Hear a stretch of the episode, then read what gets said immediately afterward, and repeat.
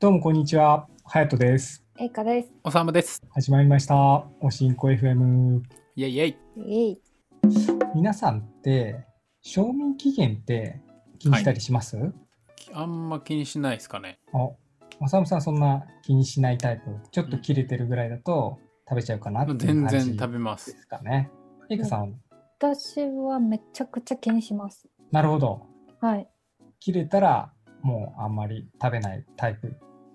うん。ですか食べない。なるほど。まあね、これって多分個人それぞれ結構いろいろあると思うんですけど、多分まあ大きなのは割と家庭環境というか育った環境に割と起因するんじゃないのかなっていう気は僕はしてるんですけど、うん。やっぱ家がそうでしたわかんない。なんか、あ、でもうちの母親は気にしてなかったから、なるほど。気そにっか。するようになったのかもしれない。え、ハヤトさんはどっち派なんですかハヤト家は。早時はうんあ。のうちの母親がもともと農家な娘なんですよ。農家の娘。うん農家の娘、うんあ農家のうち母親がそうそう農家の娘あだったんですね。うんで、おそらくそのせいかその食品を捨てるということに非常に抵抗があるはい。あ。母親だったんですよう。んうんまあ多分あの親世代が多分戦争とかを経験していてそうんの食料の貴重さみたいなのを経験してるからか、まあ、そういう教えもあったのか、うん食べ物を捨てるっていうことに異常に嫌がる人でうんうんまあ、残さず食べなさいみたいそうなのも。残さず食べなさいだしうんその多少傷んでても全然食べちゃう家だったんですよ。うん。うん。カレーを作った時があってうんうんそのまあカレーって普通痛,、ま、痛みにくいものじゃないですかうんまあといとい言われてまとすよね。言われてますよね、まあでも多分確かその時のカレーがなんかうちの兄貴の方がなんうんかその乳製品をやたらカレーに入れたがる時期があって、ほううん辛いんですけどそのやたら牛乳とかその乳製品を入れちゃってて、うんである日カレーが酸っぱかったんですよ。う。うんん。明らかに味が変わっててうん。これはもうダメなんじゃないかっていうふうに言ってたんですけど、もう母親はそのカレーを捨てたくがないんでもう酸っぱいカー。レーをガツガツ食べてましたねすごい。だからうちの家庭はその賞味期限が切れようともうん捨てるぐらいだったら腹を壊してでも食べろっていうようなぐらいの家庭でしたね。あーギリギリのその見極めみたいな経験によるその判断力みたいなのもありますよね。あのうん。ちょっと酸っぱそうとかなんか匂いとかさすがにカビとかがうんルンルン入っちゃってたら、もうあさすがに捨てようですけどそうですねそうですねさすがにカビが生えてたらうん食べないですね。え待って待ってあのさご飯カビのさえあごめんごめんカビのさあのごめん形容詞じゃなくてなんだっけオノマトルンルンペあそううんカビが入る様子ってルンルンっていうのえルンルンカビルンルンじゃないですかそうですよ。アンパンマンのカビはカビルンルンです よ。初めて知った やばい嘘えそれかさんってい一般的なのエイカさん帰国子女でしたっけいや10歳までにアンパンマンとか見てないですアかンパンマン通ってきてないんですか？えいやアンパンマンは見てないけどアンパンマン見てないんですか？かアンパンマンのカビのキャラクターがそもそもいるんですよ。うんキャラが。うんそのキャラの名前がカビルンルンなんです。えじゃあカビが入る様子はルンルンっていうのもちろんえー 衝もう撃あれツイッターとかのアンケート取ったら多分みんなルンルンですよ、あそうなんだ、うんありがとう教えてくれて、うん、よかっこれかたら使う伝わえられて本当に感謝しそうでて、すねはい職場で今度あのカビが生えてたら、あルンルンって言ってください。わかったはい。ごめんごめん何の話だっけ何の話でしたっけ？酸っぱ多少酸っぱくて酸っぱまああそそううそそううそうそそう、あ酸っぱかったりだとか、あとよくなんか、うちのご、あの、実家ってご飯をううんなんか保温にせずに、うんなんか常温で保存しておく癖があって、はいうんはい、なんかよくご飯が黄色くなってたりだとか、うん。一番ひどかった時は、うん糸引いてる時があって、おー。それはちょっとなかなかハードな時がありましたね。まあだから、そもそもね、賞味期限を切れても食うか食わないかじゃなくて、傷まないようにすればいいんですけどね。賞味期限を切らさないようにだったりだとか。そうっすうんうね。んまあでもだい、なんか、カビ、カビとか生えてなきゃ大体大丈夫じゃないですかそうですね。まあ、うん。その、そやうっぱなりの傷んでたりしたら、明らかに味がおかしくなってたりだとか、うん。匂いがおかしくなってたりだとかするので、まあ、それを感じれなければ、うんよく入会でちょっと味少し食べて味がおかしくなってるかなってないかで判断でうん大体のところは舌で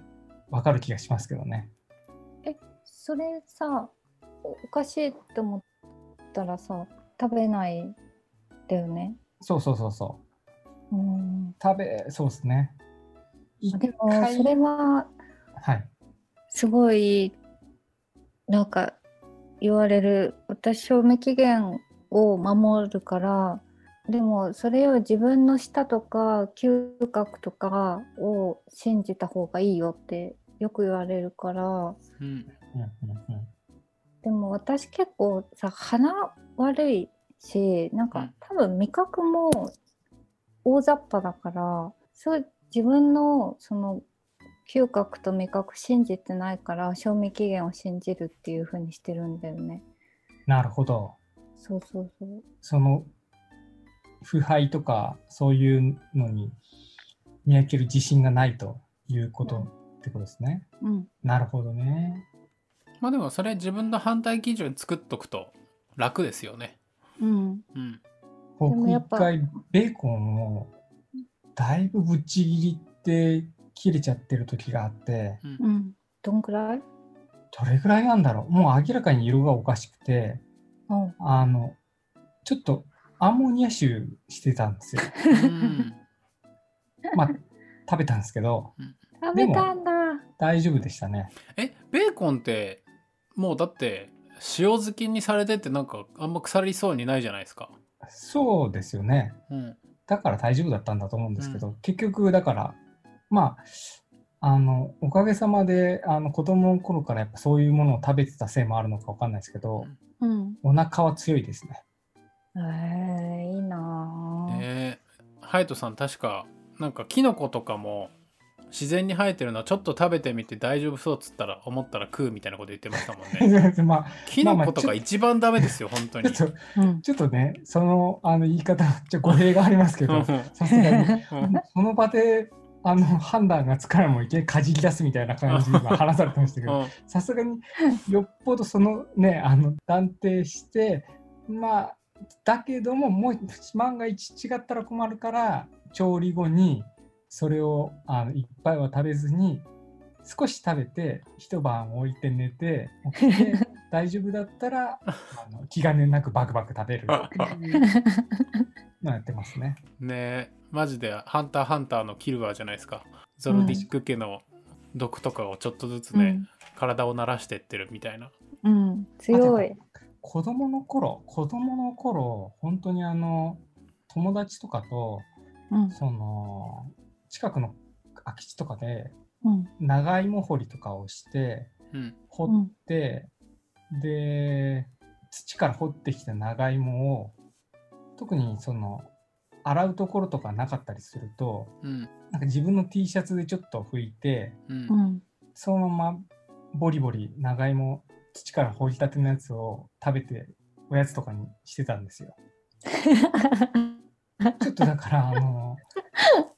ジャリジャリするっていうか、はいあの砂ちょっとついててあの ミネジャラリジャルリねそうそうそう皮ごといってあのな土から掘り出したものただ T シャツで拭いたぐらいなんであのジャリジャリするんですよ。 うんそういうのもまあ食べてたりだとか。あえとはだから 何歳なの本当は60歳ぐらいですいやいやいや 新婚 FM でも本当おかげさまであの葉っぱがなくて枯れた状態のツールだけで長芋はもう見分けられますよ。へえすごいどういうことよ長芋が生えてる様子がわからないそもそもそうみ皆さんあのなんだっけ長芋ってそんなそこら辺に入ってないものと思いきやうん結構普通にあの公園とか人んちの生垣とかそこら中に生えてるんですよね長芋って実は。へええななんじゃ自然薯って言われるやつとえか、ーとあれはまた違うんです自っ然け薯と長芋はちょっと違うんですけど、そうですね自然薯も長芋もあのそこら辺によく生えてますね。うへえ、ーんえ東京にも東京にも生えてますよ。え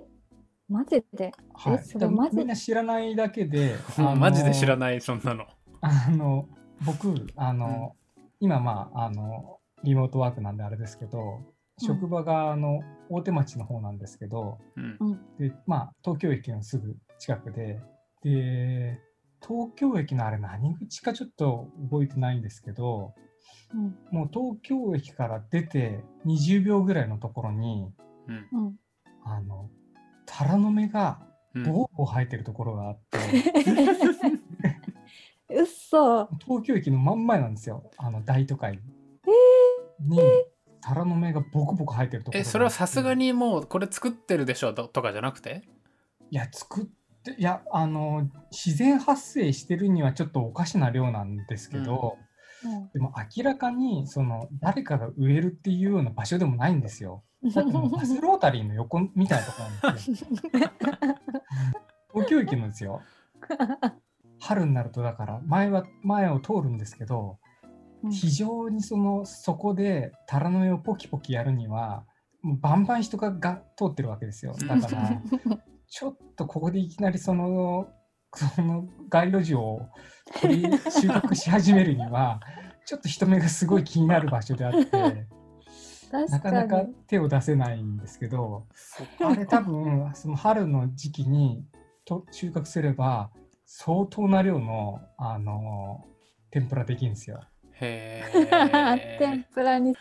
やでもそれシチュエーションとのギャップが面白いですねそこにタラの芽が生えてるってそうだから多分、うんみんなが知らないうちに、うんあのタラの芽とか長芋とかも身近なところに生えてるんですよね。ああいうのってそうか、へーまあでもつくしとかもね食べれるそうですねしねまあなありまなすね菜の花もそうだし、